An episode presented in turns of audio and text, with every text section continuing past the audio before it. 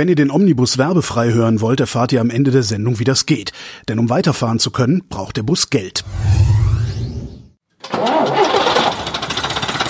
Willkommen im Omnibus Ja. mit Andreas Kessler und Herrn Klein. Das ist der Herr Klein. Der Herr Klein. Lassen wir doch mal, eigentlich hatten wir ja gesagt, wir über alternative Antriebe reden, aber ich, mu ich muss erzählen, wir können über Antriebe insgesamt mal. Also ich habe Was ist denn der Antrieb überhaupt? Äh, Was äh, treibt dich an, Holger? Ich habe, äh, ich war jetzt äh, geschäftlich unterwegs. Äh, Ich, so zweimal im Jahr äh, toure ich durch Bayern Was Äh, eine Tournee sozusagen? sozusagen. Genau, also Wegen des großen Erfolges. genau. Der hohen nehme da, Nachfrage. nehme da Podcasts auf. Ja. Äh, und ähm, das ist halt, das ist halt was, das kriegst du mit öffentlichen, also mit mit mit Bus und Bahn kriegst du das nicht hin, weil ich muss dann in so Orte wie Bad Schieß mich tot im Hinterallgäu und Kriegst du sowas. vielleicht hin, aber da brauchst du die dreifache Zeit genau, für deine drei, Tournee. genau, genau. Nicht drei Wochen, sondern neun. Genau, und äh, ich war jetzt wieder eine Woche unterwegs, also im, äh, im März 2022 war ich eine Woche unterwegs und das mache ich dann halt immer mit, Mietwagen von Autoverleih, vom Autoverleih. Ähm, das, Du machst also einen großen Sprung mit der Deutschen Bahn bis zu so einem Unterzentrum und da steigst du in deinen Mietwagen. äh, theoretisch mache ich das, äh, im Moment mache ich das noch nicht, weil mir das pandemische Geschehen immer noch viel zu heftig ist, als dass ich mich mehrere Stunden in die Bahn setzen wollen würde. Mit Maske. Das heißt, äh, ich fahre hier mit dem mit dem PKW los. Also ich bin zum Autoverleih, hole das Auto. Äh, Die Chefin reserviert mir dann immer irgendwie was, also immer so Golfklasse irgendwie. ne? Und ich hatte ähm, im, im Januar hatte ich äh, auch mal einen Mietwagen, ein Golf 8 war das, also ein ganz ganz moderner nagelneuer Golf, ganz ganz angenehmes Auto. Will überhaupt nichts von dir, ist einfach so ein Ding, das bringt dich nach vorne, ohne dich zu sehr anzustrengen. Das Einzige, was mich genervt hat, ist so, aber das ist halt jetzt so modern, da ist halt kein richtiger, richtiger Tacho mehr drin, sondern es ist alles äh, so Display und simuliert halt Tacho. Mag, Ich, mag ich persönlich, ich bin so ein alter Und, und immer. Fettfinger drauf. Genau. genau. Jedenfalls habe ich dann jetzt auch, gehe so zum Miet, zum Verleih und äh, dann kriege ich wieder einen Golf, war ein schönes Auto. Und dann geben die mir einen Hyundai Kona. Heißt ja nicht Kia Kona? Nee, Hyundai. Ja. Und äh, ich weiß, eine Bekannte von mir hat den als Elektro Mhm. und ist Ja. total begeistert. Mhm. Was natürlich auch ist, ne, der, der Kona, der ist so, ich würde sagen, so vom Innenraum her so Platzangebot wie ein Polo. Mhm. Äh, aber die Insgesamtmaße sind eher so, so mittel, mittelgroßes SUV. Das heißt, da ist extrem viel Platz auch für eine Batterie, wenn du da was sowas einbauen willst. So. Ist also wie, also- wie so ein guter Motorradhelm, ja? Außen Ja, voluminös, innen drin eng. genau. Ähm, krieg ich diesen, diesen äh, Kona und ich dachte so, ach schade, ich hätte gerne wieder so einen Golf gehabt, vor allen Dingen, weil ich jetzt auch fast 2000 Kilometer gefahren bin. Das ist ja auch immer ein schöner Test, um zu gucken, ist das, taugt das Auto was oder taugt es nichts. Dachte mir, naja, schade, hast du halt so ein Ding, guckst du mal. also sagen wir mal so, Jetzt kommt Spoiler-Alarm. ja, genau. mal. Als ich den Wagen zurück, du bringst ja den Wagen zurück, dann steht da so ein junger Mann, nimmt das Auto entgegen und fragt dann, ist alles in Ordnung? Und dann sagt der Typ, zu mir, äh, und alles in Ordnung mit dem Wagen? Und ich musste spontan lachen, weil das so eine furchtbare Karre war. Und das Beste ist, der Typ, der den Wagen angenommen hat, musste mitlachen, weil der genau wusste, was das für eine furchtbare Karre war. Weil die anderen 29, die an dem Tag den Wagen abgegeben haben, haben das gleiche gesagt. standen wir beide in der Tiefgarage, haben uns kaputt gelacht und dann darauf zu kommen, äh, zu sagen, ja, nee, aber keine, keine Schäden, keine Unfälle und sowas. Ähm, Und hat er, habt ihr euch ein bisschen unterhalten? Was haben die anderen gesagt? Haben Äh, nee, habe ich jetzt, nee, das, da, dazu waren dann doch zu busy. Ja. Ähm, aber wirklich, ich, ich, ich meine, so Sitzkomfort und sowas, da kannst du heutzutage nicht mehr viel falsch machen. Also das ist irgendwie alles so mehr oder weniger in Ordnung. Aber das war alles, das gesamte User-Interface war so anders als alle anderen Autos, in denen ich bisher gesessen habe. Ich habe 50 Kilometer gebraucht, um den äh, Tempomaten zu finden äh, und dann auch noch rauszufinden, wie ich den Geschwindigkeitsbegrenzer einschalte, was ja auf der Autobahn Baustellen so perfekte Erfindung. Äh, der war fürchterlich laut, der Wagen. Also der Motor hat sich immer so angehört, als, als also du hattest immer das Gefühl, als würdest du auf höchster Drehzahl laufen, was du gar nicht was machst. hat er für ein Getriebe gehabt? Ein Sechsgang-Schaltgetriebe war das. Also mit Kupplung und. Ja, genau. Hm, okay. Äh, die, die Schaltwege waren fürchterlich. Also die Schaltwege waren so lang, dass du immer wieder aus einer viel zu niedrigen Drehzahl in den, in den nächsthöheren Gang gegangen bist. Also es war immer so ein, Ach so, also Das du meinst, ist- es waren nicht die Schaltwege, sondern die Übersetzungsstufen. die über und, und auch der selber der also die, der Hebel die Schaltung selber war so eine Art Schlingpflanzenschaltung. Du warst immer froh, wenn du irgendeinen Gang drin hattest. Nee, das, also du hast einfach das Gefühl, als Ungewöhnlich. würdest du sehr viel Weg zurücklegen. Der war, Was du, du hast ein bisschen das Fenster aufgemacht, du hast Windgeräusche an dem Ding gehabt. Also ich, ich dachte wirklich, ich spinne. Also es war, insgesamt war das ein sehr, sehr unangenehmes Erlebnis. Und jetzt kommt's. Die Karre hat bei jeder beliebigen Geschwindigkeit knapp zwei Liter mehr verbraucht als der Golf 8. Und das fand ich schon wirklich, also das finde ich echt ein starkes Stück heute. Naja, also da siehst du dann eben doch den ähm, Entwicklungsvorsprung von deutschen Automobilen. Die sind zwar natürlich teuer ja. Ja, und werden natürlich auch marketingmäßig in den Himmel gehoben, aber in vielen Kriterien, die man anlegt, wenn man so ein Auto beurteilt, sind sie also glaube ich übertreibe nicht immer noch Weltspitze. Ja, anscheinend. Also ich habe, ich war wirklich dieser dieser Golf. Also ich bin ein sehr langweiliger Autofahrer. Ich bin so auf der Autobahn irgendwo so zwischen 100 110 fahre ich immer. Das ist irgendwie für mich eine extrem angenehme Reisegeschwindigkeit. Ähm, der Golf ist, ich habe den mit unter vier Litern gefahren und ich habe diesen Hyundai nicht unter 5,7 bekommen. Also, das fand du ungefähr, was da unter der Haube war? Leider nicht. Äh, nee, also habe ich mich auch nicht weiter darum gekümmert. Also auf diesem Zettelchen stand's nicht, also auf dem Schlüsselanhänger. Ja. Äh, an, an der Seite des Fahrzeugs stand 48 V, also wie 48 Volt. Und der hatte auch eine Anzeige, Energieflussanzeige. Also je nachdem, wenn er dann gebremst hast oder so, hat er auch angezeigt, dass er irgendwie Energie in eine Batterie leitet. Und ich habe gedacht, oh, ein Hybrid. Aber der hat sich halt nicht, er hat sich halt nicht verhalten wie ein Hybrid. Nee, nee ist ein Mild-Hybrid. Was ist das? Der hat einen Riemenstarter, also der startet mit der, mit der Lichtmaschine, mit dem Lichtmaschinengenerator startet er, hat keinen Anlasser mehr und rekuperiert auch so ein bisschen was im Schieben wieder in die Auto, in die normale Batterie rein. Ne? Ach so, also gar kein Antrieb, äh, kein Batterieantrieb. Nee, nee, nee, nee, nee, nee, das ist ein Mild-Hybrid. Okay. Der ist übrigens neuerdings, habe ich gerade gestern gelesen, hat das Kraftfahrtbundesamt die ganzen Mild-Hybrids also da gibt es ja viele, viele, selbst der Smart war ja manuelle MHD, Mild Hybrid. Ah, das hieß äh, MHD. Ja, okay. Mild Hybrid. Äh, rausgenommen aus der Definition der alternativen Antriebe. Ja, zu Recht. Die, die liefen bis jetzt tatsächlich noch als mit als alternative Antriebe, sind de facto aber reine Verbrenner. Mhm. Ja, also da siehst du mal, was da für ein Etikettenschwindel getrieben ja, ja. wird. Ja, was uns jetzt gleich wieder zu den alternativen Antrieben bringen wird. Genau. Was, was haben wir denn eigentlich noch für? Also ich meine, wir wissen, du meinst alles, was Elek Elektro, Elektro kennen wir schon. Ja. Wasserstoff im Pkw ist ein Mythos, der wird nie kommen. Sagst du jetzt? Das wird so sein. Wasserstoff ist die Energieeffizienz von Wasserstoffantrieben reicht nicht für Pkw, da brauchen wir gar nicht. Also das ist die da Meinung, ich, des, das da, ist die Meinung des Herrn Klein. Ja, es gibt auch anderslautende Meinungen. Ja, natürlich. Das gibt, kann ich, ich dir bin sagen. im Moment neutral. Ich bin kann dir sagen, wer die anderslautenden Meinungen sind. Das ist äh, vor allen Dingen ist das die äh, Gasindustrie oder der Gaslobbyismus, die weiterhin ihre Pipelines betreiben wollen und weiterhin ihre Infrastruktur betreiben und Putin gefördert und gefördert und äh, subventioniert haben wollen. Die versuchen, naja, gut, okay. das, Ne, ich, ich rede nicht über Schwerlastverkehr, ja, ich rede nicht nee, über Flugzeuge, ich rede über Pkw. Ich stimme dir ja zu. Kannst Zunächst mal. Stand heute. Stand äh, heute. Du, du wirst nee, Elektrolyse, du wirst Elektrolyse nicht verbessern. Also du wirst immer deine 75 Prozent Primärenergieverlust haben, bevor das Ding auf der Straße ist. Und das, das wird sich nicht lohnen. Aber die Frage ist ja, was können wir stattdessen machen? Genau. Pedal, Pedalantrieb. Also nochmal. Ähm, Fred Feuerstein Auto. ja, mit, genau, so mit Schwungradantrieb. Genau. Gibt's übrigens ähm, als Energiespeicher. Kennst du die Dinger? Die ja. Riesenschwungräder, ja. die äh, ja, vollkommen abgefahren sind. So mit, mit äh, Zentillionen Kilo als ja, also äh, fünf Tonnen Schwungrad, ja. das sich mit 10.000 Umdrehungen ja, genau. und direkt neben dem Windrad steht und äh, überschüssigen Strom speichern und sofort ablassen. Das ist total abgefahren. Ja, aber auch da wird sich nie rechnen. Ne? Ist die Frage, weil das muss sich nicht rechnen, sondern das muss gewollt sein. Ja, siehst du, das ist nochmal was anderes. Nee, nee, nee. Doch, doch. Nein, nein. Doch. Um den, um das, was du heute an Verbrenner verfährst, in Wasserstoff herzustellen, so viel elektrische Energie kannst du nicht erzeugen. Das ist das Problem. Das, das stößt an eine physikalische Grenze. Klar, du kannst natürlich alle, alle 50 Meter ein Windrad hinstellen, aber das werden wir nicht tun und das, das, das ist halt Quatsch. Na gut. Aber Komm, ja. lassen wir die Sache mal, also erstmal grundsätzlich, was. Du möchtest gerne Sachen, die brummen, äh, bewegen, ich nicht. So. Nö. Nö, würde ich auch, ich hänge ja nicht dran fest. Nicht? Also ich bin ja ein Freund von äh, Wahlfreiheit.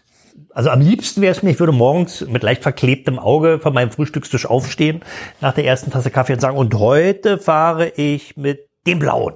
Genau. Und der Blaue hat. Diese Wahlfreiheit wäre übrigens, wenn du sagen würdest, heute fahre ich mit dem Fahrrad, weil das Fahrrad genauso Platz hat wie das Automobil. Wollte ich ja gerade sagen, das Fahrrad ist ja blau. Also alles, ah, alles, alles, alles, was rollt. Ja?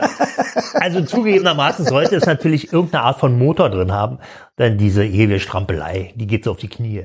Ich würde ja gerne mal, es gibt ja diese ähm, ach, wie nennt man die denn? Diese, diese, diese voll verkleideten Liegefahrräder, die haben einen bestimmten Namen auch. Äh, Ve Velo, Ve Velo. Twike? Waren die Nee, Twike ist ein Elektro, äh, Elektropedal-Kombi. Also so ein, so ein, so ein Velo, ja, weiß Velo irgendwas. Also die sehen aus wie so eine Zigarre. Ja. So, sowas würde ich gerne mal fahren. Das würde ich echt gerne mal du ja ausprobieren. machen. Ich weiß gar nicht, ob mein breiter Arsch da überhaupt reinpasst in diese Käme auf den Versuch an. Das stimmt allerdings. Vielleicht gibt's ja das XXL-Modell, ne? Kann man ja sein. Oder du lässt ja irgendwas auf deinen breiten Arsch äh, zuschäumen. Ja? Gibt's ja auch eine Genau. Sitzschale. Nimm, nimm eine große Schale, setz dich mal rein, da klein hier auf die, auf die Plastikfolie und dann so jetzt äh, eine halbe Stunde warten, bis der Schaum hart ist. Geht's. Arschschaum. Ja.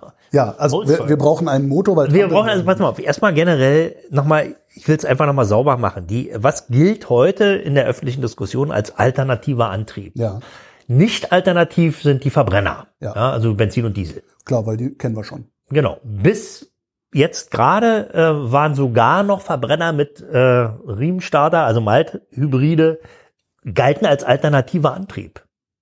Ja, schwachsinnigerweise. Die sind jetzt weg, das ist auch gut so. Ja. Und jetzt kommt's.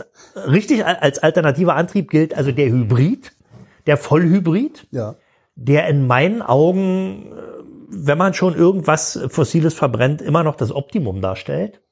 ja, wobei ich diesen den den den den Hybriden, also den Vollhybriden oder Plug-in oder wie sie alle heißen, das Nee, ist nee, das, Moment, bring das nicht mal- durcheinander. Also Vollhybrid ist dann so Prius. Äh, Genau, der, okay, die, verstehe. Die erste Prius-Generation, Ja. die eben quasi nur so einen Anschub, immer, also Ja, den, genau. der den Verbrenner elektromotorisch da unterstützt, wo er nicht so kann. Ja. Der, der Verbrenner hat ja das Problem, dass er eine Drehmomentkurve hat, die relativ spitz ist. Mhm. Ja, also da gibt es irgendeine Drehzahl, da hat er sein Maximum an Drehmoment und davor und danach fällt es wieder ab. Und wenn du es schaffst, bis zu diesem Punkt einen Elektromotor zu Genau, benutzen, wenn dann du das Drehmomentniveau überhaupt anheben kannst mit Hilfe des Elektromotors, der wiederum dann äh, eben über äh, meinetwegen Rekuperation Mhm. äh, in die Lage versetzt wird, äh, da, da zu arbeiten, dann Aber ist das gut. Was ich da immer denke bei dieser, bei diesen Hybridlösungen, du hast halt, du, du schleppst halt auf einmal zwei Antriebskonzepte mit dir rum. Das ist so irgendwie, Moment, das ist das richtig, erscheint mir irgendwie ineffizient. aber du kannst, du kannst dann einen etwas kleineren Motor natürlich Ja. nehmen. Ja, also der ist dann eben nicht, weiß ich nicht, 1,8 Liter, sondern bloß noch ein Liter groß. Ähm, und ähm, bei einem, ja, die Redaktion meldet sich. Was will er denn? Die Redaktion ist doof und würde gerne wissen, was Rekuperation ist. Rekuperation, also du weißt, was Rekuperation ist, verdammt nochmal. Du hast das Wort dir nur nicht gemerkt. Genau. Ja. Wenn du einen Elektromotor bremst, wird er zum Dynamo und erzeugt Strom und den kannst du aufnehmen und wieder in der Batterie speichern. Ist Stimmt, zu, das hatten wir letztens ja, ist zu 92 Prozent richtig. Du hast wird, ab sofort hast du Frageverbot. der hat, es wird nicht zum Dynamo, sondern zum Generator. Generator, ja. Ja, okay. Also gut. Nur der fürs Protokoll. So, die nächste Stufe ist dann eben der, das hast du eben schon gesagt, Plug-in-Hybrid. Der ist deswegen Plug-in, weil man ihn eben in eine Steckdose reinpluggen kann und eine relativ kleine Batterie aufladen kann, um dann äh, eine kurze Strecke mit der Elektromaschine zu fahren. Ah, die sind aber mittlerweile sind die kurzen Strecken aber schon ziemlich lang geworden. Ne? Relativ kurze Ja. Strecke. Aber wo, wo sind wir denn da mittlerweile? Sind nur 30, 50 Kilometer? Mehr, mehr, mehr. Wir, Mehr sind, so. wir liegen jetzt, also ich habe schon mal, warte mal, mit dem Mustang E bin ich, glaube ich, sogar mal über 70 Kilometer gefahren. Also Das ist ordentlich. Das ist sehr ordentlich, vor allem wenn du überlegst, dass die erste Generation der Elektroautos, BMW i3 Baujahr Der kommt- 2014, der kommt heute genauso weit als Vollelektro. Als, ja, also auch da ist natürlich eine Weiterentwicklung zu Ja. erkennen. So, das ist der ganze. Dann gibt's natürlich die, die reinen Elektroautos, die, die BEVs, ja, Bat- Battery Electric Electric Vehicle. Ja, die, die, andere, die anderen sind ja die, die P PHEV, Plug-in Hybrid Electric Vehicle. Aha. Ja, und dann die HEV, also die Hybrid Denkst du- Electric Vehicle. Denkst du, wir werden mittelfristig noch Plug-in-Hybride sehen? Oder werden die, Naja, wenn, die Reich, wenn der Deutsche seine Reichweitenangst verloren hat, werden, wir, werden die dann auslaufen? dann Also, werden die auslaufen. Dann werden die auslaufen, weil die ja, da ist das, was du eben gesagt hast, da schleppst du eben immer nicht nur zwei Antriebe mit dir rum, also Elektromaschine und Verbrenner, sondern zusätzlich auch noch ein Akkupaket, was ja alles Mhm. Ja. Gewicht ist, was immer beschleunigt werden muss. Na, und vor allen Dingen, der, der Verbrenner ist ja, auch wenn die Dinger heutzutage sehr, sehr haltbar sind, der ist halt störanfälliger. Naja, weil er komplexer ist. Ja, genau. Und das Als- willst du ja eigentlich. als Maschine. Ja, ja, als Maschine. Als Maschine. Aber äh, so ein, so ein Plug-in-Hybrid äh, ist ja nun durch seine Regelungselektronik, Ladeelektronik etc., da gibt's eben auch Sachen, die ausfallen können. Also das würde ich jetzt nicht gewichten. Also nee, ich meine jetzt eher, zum, eher im Vergleich zu einem äh, vollelektrischen. Naja, da, genau dasselbe. Die Elektronik ist da, der, die Ampel Okay. ist Ferse. Also ganz deutlich. Merkt man übrigens auch schon. Auch wieder ein Beispiel, äh, da rief mich jemand an, der hat ein äh, Elektroauto 30.000 Kilometer gelaufen. Äh, wie alt war der? Vier, fünf Jahre? Ein BMW i3, wieder ein i3, da war der AC-DC-Wandler, also der Gleichstrom-Wechselstromwandler kaputt, ist diagnostiziert worden.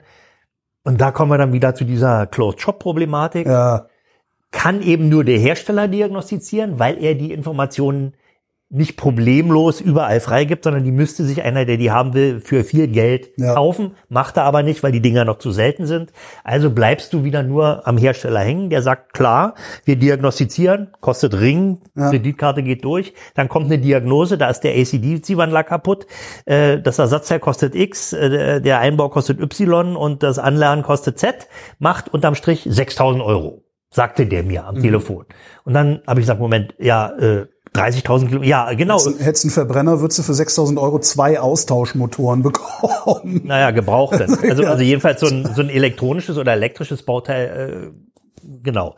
Also da ist Wobei dann- das auch, ist das, eine- das, Holger, das wird das aber, ich glaube, das wird dann auch, wenn es dann wirklich mal ein Massenphänomen wird, dann wird es auch die Hinterhofwerkstatt geben, die dann aber nicht mehr so eine ölverschmierte Hebelbühne oder sowas ist, sondern irgendwie so ein Hackerspace. Äh, Genau, so, so, so, ein Reinraumwerk, so ein Reinraumwerkstatt. ja, oder wo dann halt ein paar Nerds sitzen, äh, die dann die Controller aufgehabt Genau, da haben. kannst du auf dem Hof schon mal einen Stecker reinstecken Ja, und der genau. sitzt dann in seinem Büro und sagt, warten Sie mal, ich guck mal schnell rein. Aha, alles ganz klar. Ne? So, so, also so eine Welt kann ich mir durchaus Ja, das wird, das wird irgendwann kommen. Noch ist es nicht so. Nee, natürlich nicht. Ist ja immer Also, so bei, bei, bei Aber bei das Bild. ist ja erstmal unabhängig davon, was an Alternativen läuft. Nicht so, dann gibt's eben die ähm, ähm, eine Alternative, das hast du kurz erwähnt, war ja ein Hubkolbenmotor, der mit Wasserstoff befeuert wird. ja.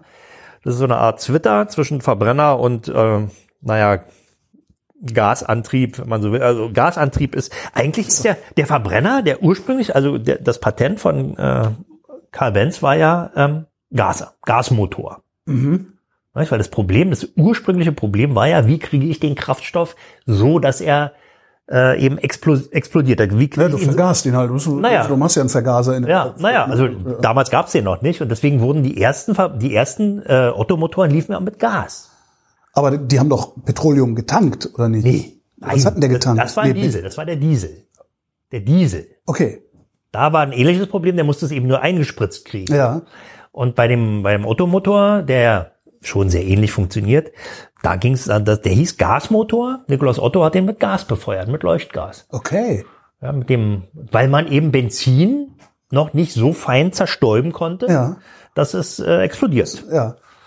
Ja. an. ja, ja, so ist es. Nicht? Und Es deswegen, gilt, gilt denn heute ein Gas, also so, so, so, so ein äh, äh, Butan-Propan-Auto, äh, gilt das als alternative Antrieb? wollte ich gerade zu kommen. Genau, die Gasautos. Es gibt also grundsätzlich zwei Gase, die man in Verbrennungsmotoren im Auto ver verbrennt. In der Praxis ist es einmal LPG, Propan? Liquefi Liquefied Petroleum Gas, LPG, besteht aus einem Gemisch aus Propan und Butan. Mhm. Feuerzeuggas eigentlich. Ne? Ja, wenn man so will. Oder Campinggas. Ja, genau. Also das, was in den Kannen da, wenn man, oder wenn man auf dem Ja, Land das ist halt Compressed Natural Gas. Also Das ist Methan, CNG. ne? Das ist CNG, genau. Also Erdgas. Ne? So, und das ist, ähm, wurde sehr, sehr lange in vielen Ländern der Welt äh, benutzt, um eben Auto zu fahren. Auch öffentlicher Personennahverkehr. Gab es, glaube ich, sogar in der DDR. Da waren so eine großen Gasflaschen auf dem Dach. Da haben die ihre Busse mit befeuert. Oder Taxis. Kannst du dich dran erinnern, Götz? Müsste doch zu deiner Zeit gewesen sein. Die Taxis in Ostberlin, die waren ja auch so staatlich organisiert. Und die fuhren Wolga-Kutschen? Wolga-Kutschen mit Die so, mit, Wolga-Kutschen, mit so. Gasflaschen auf dem Dach. Nee, an die Gasflaschen kann ich mich nicht erinnern. Ich kann mich lebhaft an die, an die Wolga-Kutschen erinnern, aber nicht an die, an die Gasflaschen. Nein, Ja. also, Also ich Berlin. ich habe, Ja. ich habe, also vielleicht war es in einer anderen Stadt. Also ich habe mal mit einem Kollegen gesprochen, der war seinerzeit da irgendwie in der Technik beschäftigt, um die, um diese Gasflaschen auf die Taxis zu bauen. Also das ist eigentlich eine recht alte Technik. Ja, denn dieses Propan-Butan ist ja so eine Fraktion aus der Erdölraffinierung. Du hast ja, wenn du jetzt ein Erdölfass hast und dann fängst du da an zu raffinieren, kommt dann erstmal Asphalt, Schweröl, leichtes Heizöl, schwer, äh, schweres Heizöl, leichtes Heizöl, Benzin, Benzol und dann irgendwann die Gase, also die ganz flüchtigen Kurz nach Sachen. Kerosin irgendwo. Ne? Na, Kerosin ist ja Diesel fast. Ne? Was ein Diesel? Ja, ja, Ah, guck. das ist fast Diesel. Also, Ach so, ich das ist so, so ist also auch der, jedenfalls in der Ebene liegt es ungefähr. Ich dachte, das wäre wär, äh, Nee, nee, Kerosin ist, äh, brennt überhaupt nicht. Ja. Man denkt immer, Kerosin Oh, geht- Flugzeuge damit fliegen. Ja, ja. Oh. Nee, nee, aber äh, und diese und dieses Gas ist eigentlich ein Abfallstoff. Also das, heute sieht manchmal sieht man es ja noch. Fährst an der Raffinerie vorbei, da ist da so eine Flamme drauf. Ne? Und genau das ist das Gas, was keiner haben will und was abbrennt. Ist eigentlich, ähm, also wenn du jetzt einen Gasantrieb mit einem Benzinantrieb vergleichst, also gibt es mhm. ja auch viele Umbauten so, mhm. ist was ist da eigentlich die bessere Wahl und ja, aus kann welcher, man das überhaupt, aus ja, genau, Sicht? aus welcher Sicht? Also da gibt es Verbrauchskosten na, ist natürlich Gas. Äh, viel besser. Ja. Viel besser. Nicht? Und ey, komischerweise, wir haben ja jetzt, sind ja jetzt gerade durch, äh, durch den äh, Ukraine-Krieg da äh, in der Situation, in der äh, also normale Kraftstoffe, Benzin und Diesel sehr teuer sind an der Tankstelle. Und auch also ich war jetzt 2000 Kilometer auf der Autobahn unterwegs. Ich hatte nicht das Gefühl, dass Benzin zu teuer ist. Es ist aber teurer als vorher. Ja. Deutlich teurer als ja. vorher. Ne? Äh, alle Kraftstoffe sind teuer geworden, außer LPG, Autogas. Ach. Die sind also fast gar nicht teurer geworden. Ach, guck. Witzigerweise, obwohl sie ja aus Was dem aber zum ersten Mal übrigens Diesel teurer als Benzin. Ja. Hab ich, also es soll schon mal gegeben haben, wurde mir dann erzählt, aber ich habe das in meinem Leben noch nicht gesehen. Vor ich stand an der Tank und dachte, was? Nee, es war, ich glaube auch, es war einmal fast preisgleich. Ja. Ja, grundsätzlich ist Diesel ja sowieso teurer als Benzin. Es hat nur eine Steuerpräferenz, es hat weniger Energiesteuer ja. drauf ja. als Benzin und deswegen ist es normalerweise eben billiger. Ne? Ja. Naja, und, und äh, eben Autogas ist komischerweise nicht teurer geworden. Und das ist wiederum eine Nachfragefunktion, nicht? Weil eben, es gibt eben verhältnismäßig wenig Autos, LPG die Autogas verbrennen. Vor allem die LPGs, die dürfen auch nicht in Tiefgaragen und sowas, ne? Ähm, das es gibt keine Vorschrift, so viel ich weiß. Also die Garagenverordnung sieht es nicht vor, aber das können das die Betreiber oft, können ja. ihr Hausrecht wahrnehmen und können sagen hier kein LPG. Ja, aber wobei, warte mal, lass mich mal überlegen. Also CNG, ich habe noch nie ein Schild gesehen, wo stehen würde äh, kein CNG. Ja, und zwar weil sie, weil weil Propan Butan ähm, ist schwerer als Luft und sammelt sich unten ah. auf dem Boden und, und CNG ähm, ist leichter, also Methan ist leichter ja. und pfeift nach oben ab und geht durch die Entlüftung ah, raus. Ah, jetzt weiß ich das ist der Unterschied. Ne? Aber gut, also, also kommen wir noch mal Gas, Gas ist günstiger. Einfach die, die, die Betriebskosten sind niedriger. Genau, also der Kraftstoff aber ist billiger. Halten die Motoren so lange? Der Motor verbraucht volumetrisch ein bisschen mehr, ja, ja also 15 Prozent ungefähr. Scheint aber trotzdem noch billiger zu sein, weil alle, die ich kenne, die Gasantriebe fahren, sagen, es ist, äh, als Benziner könnte ich mir das nicht leisten. Es ist total ja. billig. Hier die ganzen Ami V8, die in ja. Deutschland fahren, die haben fast alle eine Gasanlage ja. drin. Nicht? Und da gibt's ja inzwischen auch also sehr weit fortentwickelte Gasanlagen, die also sehr, sehr, sehr ökonomisch arbeiten und, und du merkst da auch keinen Unterschied im Fahren. Also das ist schon eigentlich eine sehr gute Sache, zumal es eben fast als Abfallstoff ja. gelten kann und wenn man es verbrennt, entsteht ja auch CO2. Es ist, doch, es ist doch besser, du fährst vorher noch damit. Ja, absolut. Also, Würdest du empfehlen, einen Gasumbau zu machen? Oder anders gefragt, wem würdest du empfehlen, einen Gasumbau Tja, zu machen? Das ist eine gute Frage, Holger. Ich, also die, die, du musst, äh, also wenn man, andersrum, welcher Motor ist dafür geeignet? Ja, wenn genau. du jetzt, also die, die Klassiker früher waren die alten Volvos. Ein Freund von mir hat genau das, ein Kombi, wie heißt der, Amazon? Ja, ja, ja oder also die etwas später, ja. also die, die, die, die Rotblocks, die konnten es eben alle, diese alten Motoren oder eben so ein, auch die Ami V8, dicke Graugussblöcke, ja, die also völlig überdimensioniert sind, was ihre, was ihre, was ihren Verschleißvorrat betrifft, ähm, und dann eben aus Grauguss sind, also die können das problemlos. Wenn die Anlage gut abgestimmt ist, überhaupt kein Problem.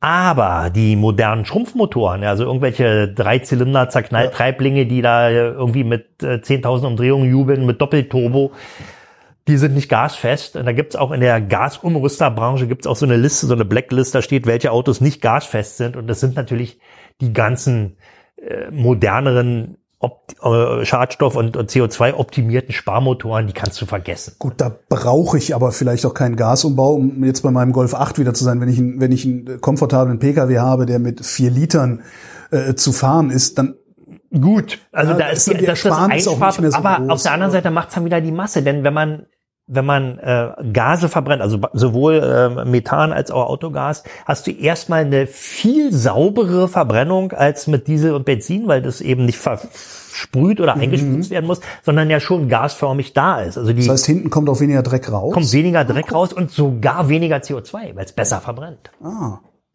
Ja, also man kann nur durch die Wahl des Kraftstoffes unter Umständen eine CO2-Einsparung erzielen. Was heißt gasfest? Gasfest heißt, wenn ich jetzt einen Motor, der mit dem Lastenheft des Ingenieurs entwickelt worden ist für den Betrieb mit, mit Benzin, also mit normalem Super oder E10.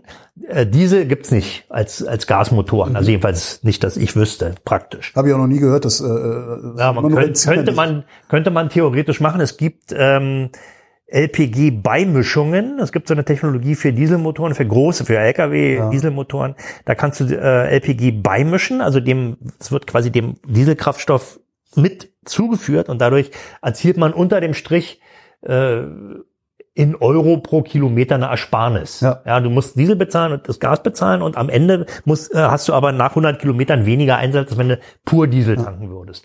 Äh, ich habe äh, offen gestanden, das ist jetzt nicht präsent, wie die Technologie da im Einzelnen funktioniert. Ich habe auch nur einmal einen LKW-Fahrer gesehen, der da Gas getankt hat und äh, habe gesagt, und ach, ist ja interessant. Er sagt, er war total begeistert davon. Okay. Ja, läuft der Wagen läuft viel ruhiger, also der Diesel läuft viel ruhiger und das war so ein Privatfahrer, der seine Zugmaschine immer ja, ja. verheiratet hat und der der sah man schon am Auto, nicht? Und der hatte sich damit eben lange beschäftigt und hat gesagt, für ihn, also er spart da pro 1000 Kilometer richtig Geld.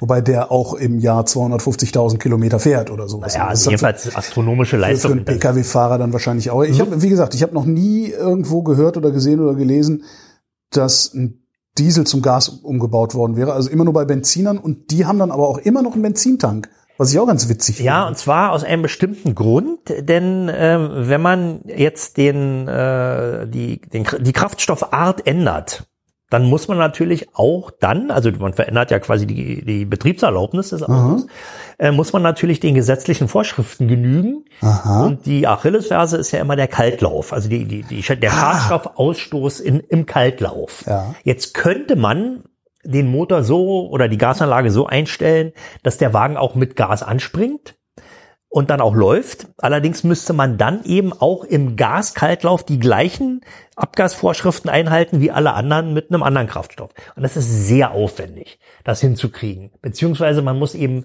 Prüfstandsgebühren bezahlen und so, so eine Gasumrüstung ist ja, kostet ja sowieso Geld, würde dann noch teurer werden, weil eben diese Prüfgebühren eben irgendwie refinanziert werden müssen. Und deswegen gehen fast alle Gasanlageneinbauer den Weg, dass sie sagen, okay, wir starten den Motor mit Benzin Dadurch bleiben eben, bleibt eben dieser Teil der Betriebserlaubnis, was den Kaltlauf betrifft, unberührt. Mhm. Und wenn er dann seine Betriebstemperatur erreicht hat, dann sagt irgendein Temperaturfühler, klick, jetzt hat er 60 Grad oder 80 Grad, jetzt kann die Gasanlage einspringen. Okay. Und dann schaltet er automatisch um auf, äh, auf den Betrieb. Und du hast halt auch den Vorteil, dass wenn du tatsächlich irgendwo in der Pampa bist, wo es kein Gas gibt, kannst du Benzin tanken. Genau, man sagt dazu auch bivalenter Betrieb. Bivalenter Betrieb. Es gab eine Weile lang von Fiat-Autos, allerdings zu Euro 3 Zeiten, also ja. als es noch nicht so kritisch war, die hießen, äh, das war in Italien immer Metano, ja, also das ist das Zeug, was man in Italien tanken kann. Die waren äh, CNG-Autos. Die Klingt wie so ein Avenger-Typ, ne? Ja, Metano. Metano, genau. Ne? Der verlässt auch die Erdkrümmung. Genau. Ähm, wenn er richtig beschleunigt. Die hatten, die waren monovalent ausgelegt. Ja? Also die, die hatten nur Gastanks ah, okay. drin. Und äh, als monovalent gilt aber auch ein Auto, was äh, nur so eine Mini-Beule drin hat, also irgendeinen so kleinen 5-Liter-Tank oder so, damit er dann also im Notfall mit einem Reservekanister dann doch nochmal zur nächsten Gastankstelle laufen kann oder fahren kann. Ähm, äh, Tankstelle ist auch ein gutes Stichwort. Ähm, wenn man über alternative Antriebe spricht, muss man sich ja auch immer die Netze äh, angucken. Ein Wasserstoffnetz gibt's ja de facto nicht. Ja, also gibt in Deutschland, glaube ich, 38 Wasserstofftankstellen. Und die meisten davon sind dann irgendwie direkt auf dem Hof der Entwicklungsabteilung von irgendeinem Automotive. Oder ja, oder, äh, oder von den Stadtwerken ja, genau. als Demo-Tankstelle ja, genau. und, und, haben immer nur von, von 9 bis 17 Uhr auf oder irgend sowas. Also äh, gibt's de facto kein, äh, kein Netz. Dann, ähm, wenn man sich überlegt, wie Benzin und Diesel, da gibt's glaube ich, so 15.000 Tankstellen in Deutschland, so in der Größenordnung, oder 14.500, also sehr, sehr viele. Für LPG haben etwa 7000 Tankstellen eine Säule. Auch noch ordentlich. Also die Hälfte. Wenn es gut verteilt ist, ist wahrscheinlich Und für CNG 800. Ach, das hätte ich nicht gedacht, dass das Und das liegt daran, dass äh, die CNG-Tankstelle, also die, die CNG-Zapfsäule eigentlich immer nur da stehen kann, wo auch eine Gasleitung liegt. Da gibt es eine Kompressorstation, die aus ja. der Gasleitung Gas holt und eben auf den Druck, der dafür nötig ist, 120 Bar, das äh, verdichtet. Und das, das geht heißt. Ah, okay, geht verstehe. Das heißt, hier in Berlin haben wir wahrscheinlich recht viele 10 Gas. Verhältnis, ja, genau. Im Allgäu sehr wenig. So ist es, okay. weil es da eben keine Gasleitung gibt. Und LPG kann man eben mit einem kleinen Druck 8 Bar oder so äh, verflüssigen und dann im Tankwagen. Ja klar, das habe ich ja auch in, in, im Bus in einer, in einer Flasche am Herd. Genau, das ist identisch. Ne? Das ist identisch. Und dadurch äh, ist eine ganze Weile lang, als eben die Motoren besser geeignet waren als heute, für eine Gasumrüstung war das recht populär und da gab es sogar Autos, die ab Werk schon für den Betrieb mit LPG geeignet waren. Ähm, ich habe auch mal äh, so eine ECE-Anlage mitkonstruiert für, mhm. für Nachrüster, äh, für die VW-Motoren, für die äh, ESP-Motoren, also die 1,6 Liter, 1,4 Liter, die damals im Golf 5, Golf 6 drin waren. Ähm, leider kamen die irgendwie nicht an den Markt. Also das hat sich irgendwie nicht durchgesetzt. Da hat sich wahrscheinlich wieder irgendein, irgendeine Vorschrift geändert. Also die waren fertig entwickelt und waren auch ein faszinierendes Produkt. Leider gibt's sie nicht mehr, bedauerlicherweise. Und wer heute ähm, ein Auto umrüstet, nimmt entweder ein gut erhaltenes altes Auto, also zum Beispiel deine Volvo 700, 900 mit den dicken alten Motoren. Wenn man ähm, LPG als Kraftstoff nimmt, äh, hat man ähm, kleine oder naja, nicht, nicht unerhebliche Temperaturdifferenzen bei der Verbrennung. Mhm. Ja, wenn man jetzt Kraftstoff vergast, also zerstäubt, dann gibt's ja eine gewisse Verdunstungswärme, die ja abgezogen wird. Äh, die fällt weg beim Gas, weil es ja schon Gas ist. Ja, also nicht dieser typische Effekt, wenn du jetzt eine Spraydose leer machst, dann wird die eiskalt. Ja. Ähm, das ist schon Gas und dadurch hast du also, weiß ich nicht, 15, 20 K höhere Brennraumtemperaturen. Also jetzt nicht die Welt, aber die sind eben höher. Und das belastet bei manchen Motoren die Ventilsitze. Mhm. Ja, also im, insbesondere die Auslassventile. Das heißt, der verschleißt schneller. Genau. Und es gibt also bestimmte Motoren, die sind dann schon nach dem Umbau, wenn man sonst nichts macht, nach 10.000 Kilometern hin. Wow. Es geht also relativ schnell. Wow. Ja, da gibt's dann so Lösungen wie entweder man macht so äh, Valve dazu, also das ist so, eine, so ein Festschmierstoff, mhm. der zusätzlich mit eingespritzt wird, um eben die Ventilsitze ein bisschen zu kühlen und zu schmieren. Oder man ertüchtigt den Zylinderkopf, indem man die Ventilsitze mit äh, Panzerringen, äh, also Hochtemperatur festmacht. Was aber nur so eine B-Lösung ist. Viel besser ist es natürlich, wenn du einen Motor hast, der das gut ab kann. Ja. Und da sind wir dann wieder beim Volvo aus den 60er Jahren. Ja, oder naja, also das ist ein bisschen übertrieben. Also die Motoren, die eben Euro 2, vielleicht Euro so, 3. Okay. Ja, also die, die, die sensibleren Motoren mit dünnen Lagern und optimierten mhm. und, und, ganz dünnen Kolben, die nur ganz kurz waren, damit ja wenig innere Widerstände entstehen. Die sind eben diese moderneren, sehr, sehr verbrauchsoptimierten Motoren. Und da ist dann eben auch der Spareffekt viel, viel kleiner. Nicht? Du hast es ja gesagt, wenn du sowieso bloß 4,8 Liter verbrauchst und dann ist 3,9. Ja. Äh, äh, Vergasen ist ja ein schönes Wort. Holzvergaserautos gab es auch mal, die sieht man überhaupt nicht mehr, ne? Nee, Gibt's das, also das war, das war ja so Notbehelf, nicht? Also nach, nach Na, die habe ich, ich habe aber auch schon modernere, modernere Pickups gesehen mit einer Holzgasanlage hinten drauf. Die Skandinavier, die haben das irgendwie. Naja gut, also wer, wer jetzt Waldbesitzer ist ja. und vielleicht keine Tankstelle in der Nähe hat und vielleicht auch äh, Spielkind und sagt, na da gab's doch mal und das, da hat doch Opa noch was im Schuppen. Ich baue mir einen Dampf. Ja, ich baue mir, ja genau. Also das war natürlich, da wurde mit den Schwelgasen gearbeitet, ja. nicht? Also da hat man dann so ein, so ein äh, Holzgasgenerator sich hingestellt, auf die Ladefläche oder hinten ans Auto rangeschraubt. Nach dem Krieg waren irgendwelche alten Badeöfen mhm. oder so und da wurde dann also relativ feuchtes Holz reingelegt und musste also schön wirklich schön schwelen. Schön ausgasen. Also das, schön, schön ausgasen. Und das ist ja das, was brennt. Das ja. wissen ja wie viele auch Ja, nicht, genau. Dass es brennt nicht das Holz, sondern das Gas, das das Holz ausgast, brennt. So ist das es. Ist, ja. Jeder äh, Kaminbesitzer weiß ja. das. Ne? Und dann kommen ja, naja, holzfeuchte Messer kommen dann äh, zum Tragen plötzlich. Nicht. Im Kamin darfst du also alles muss höchstens 20 Prozent. Restfeuchte haben besser mhm. 15. Ja, und, ähm, ich habe keinen Kamin, ich weiß das nicht. Ja, und äh, bei einem Holzgasvergaser kannst du also auch ruhig feuchtes Zeug aus dem Aber Wald das ist, das ist so energieineffizient, dass, dass, das ja, naja, keiner mehr freiwillig Du kriegst da nichts raus. Nee, außerdem brauchst du dann natürlich ein Auto, was einen Vergaser hat. Also noch ein Vergaser. Stimmt, also ja. wir haben ja gar keine Vergaser mehr. Ja, also ja, man könnte das vielleicht auch irgendwie dann direkt in den Ansaugtrakt leiten würde wahrscheinlich auch irgendwie funktionieren, aber es ist, bleibt immer eine Bastellösung ja. und also von Abgasnormen kann man da nicht mehr reden. Aber es würde funktionieren. Könnte man heute auch noch machen. Also wenn es mal ganz schlimm kommt, äh, ja, wer noch einen alte, alten Badeofen im Keller hat, der kann dann glücklich werden. Ein, einen alternativen Antrieb habe ich noch auf, auf der Liste, beziehungsweise im Kopf. Und das ist ein Ding, was ich, also was ich eigentlich für, für total sinnvoll halte, aber nur sehr, sehr selten sehe, das ist der Range Extender. Also ein kleiner Verbrennungsmotor im Auto, der immer auf Optimalbetrieb läuft, Strom erzeugt, der dann elektrisch das Auto vortreibt. Warum sehen wir das so selten? Tja, ich glaube, tja, woran liegt das? Also klar, wir haben jetzt, wir kommen jetzt langsam dahin, dass wir, dass, dass wir die Reichweitenangst fahren lassen können. Das Ja. heißt, wir brauchen dann nicht mehr unbedingt sowas. Aber ich hätte zumindest in den letzten Jahren erwartet, dass ich davon viel mehr so. Naja, es gab, also mir fällt jetzt äh, spontan fällt mir ein, ähm, der Opel Ampera, Ja. der erste Ampera, der hatte ja so ein Modell, der, der liegt, der galt ja auch als Hybrid, ist er ja letzten Endes auch. Und da war es tatsächlich so, dass ähm, der, äh, also der hatte natürlich auch einen Akku, den man laden konnte. Der war aber verhältnismäßig klein, bedingt durch die Ja. relativ frühe Generation. Und äh, irgendwann, wenn der Akku dann leer war, sprang eben der, der Motor an und äh, trieb der wiederum einen Akku nach, Generator ja. Und der machte dann äh, zum Teil den Elektromotor mit, äh, versorgte ihn mit Strom und zum Teil wurde auch die Batterie wieder aufgeladen. Dann denkt man natürlich immer, das wird Moment mal äh, von hinten durch die Brust ins Auge. Also irgendwie ist das ja auch so ein technischer Overkill, was es ja, Ja, klar. Endes Also es ist. geht halt um Range Extension an, an, an der Stelle. Ja, und, du und verbrauchst ein halt richtiger Range Extender war der i3, der BMW i3, komm immer wieder auf den zurück. der i3. Ja. Der BMW i3, den konntest du gegen Aufpreis mit einem 650er Motorradmotor. Ach. Der kostete 5000 Euro Aufpreis. Man Das ist ja ein Motorrad für. ja, äh, und da war dann eben, der war dann hinten mit drin und hat, äh, wenn der Akku leer war, das was ja schnell ging, äh, sorgte der, das eben dafür, dass man dann doch äh, auch mit leerem Akku die nächste Ladestation erreicht. Und ich glaube halt der Ford Transit, äh, den gibt's als Hybrid und wenn ich das richtig verstanden habe, ist es auch ein Range Extender Hybrid. Und Ähm, da ist, ja, das ist ja ein Nutzfahrzeug. Da, was das natürlich für so äh, Campingbus absolut attraktiv macht, gibt's aber leider nicht. Äh, aber ja. Ja, aber ich, wie gesagt, das ist ein, das ist ein technischer Overkill, also eine Lösung, die in der Frühphase des jetzigen Elektroautobooms äh, genutzt wurde, um eben die mangelnde Reichweite zu kompensieren. Überbrückungstechnologie wie Ja. die CD.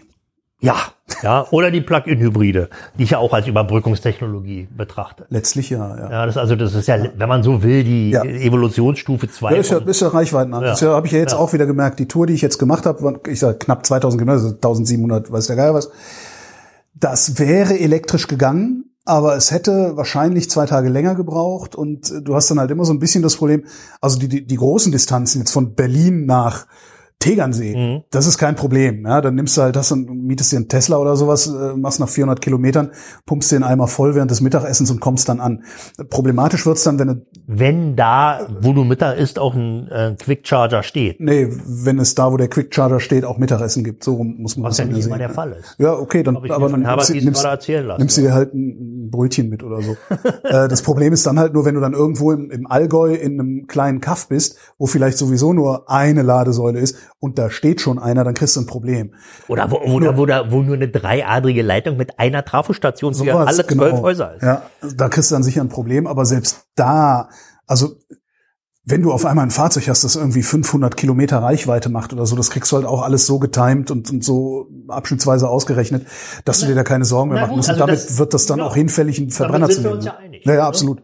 Also die- Aber so, so bei mir war es jetzt auch so, dass ich gedacht habe, eigentlich könnte man diese Tour, die ich gemacht habe, voll elektrisch machen, aber gibt noch so ein Restrisiko, das ich jetzt nicht eingehen möchte, weil ich halt feste Termine habe, die nicht unbedingt verschiebe. Aber ja, Ja, aber das, ist Irgendwann ja, kommen das, wir dahin. das ist ja vorgeschoben, Herr Klein. Ja, das hättest, du hättest ja deine Termine auch so legen können, äh, dass da noch ein kleiner Puffer mit drin ist. hätte ich möglicherweise gekonnt, aber dazu hätte ich mit meiner Auftraggeberin verhandeln müssen, die mir wiederum die Termine legt und da das das ist, es ist schon komplex, aber es ist möglich. Ja, ja, klar. Es ist letztlich eine Komfortentscheidung mittlerweile. Und das ist eigentlich auch ganz geil, dass es mittlerweile nur noch eine Komfortentscheidung ist.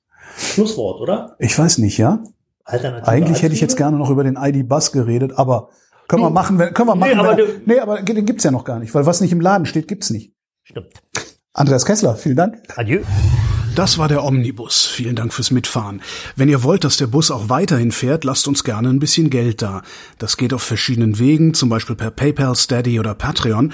Und wer uns dort abonniert, kann sogar bei gelegentlichen Sonderfahrten mit dabei sein. Die Kasse findet ihr auf omnibus.fm. Und wer uns da besonders viel Geld einwirft, wird im Abspann von einer angenehmen Frauenstimme erwähnt. Hier die Liste. Sebastian Busse, Ist eine kurze Liste.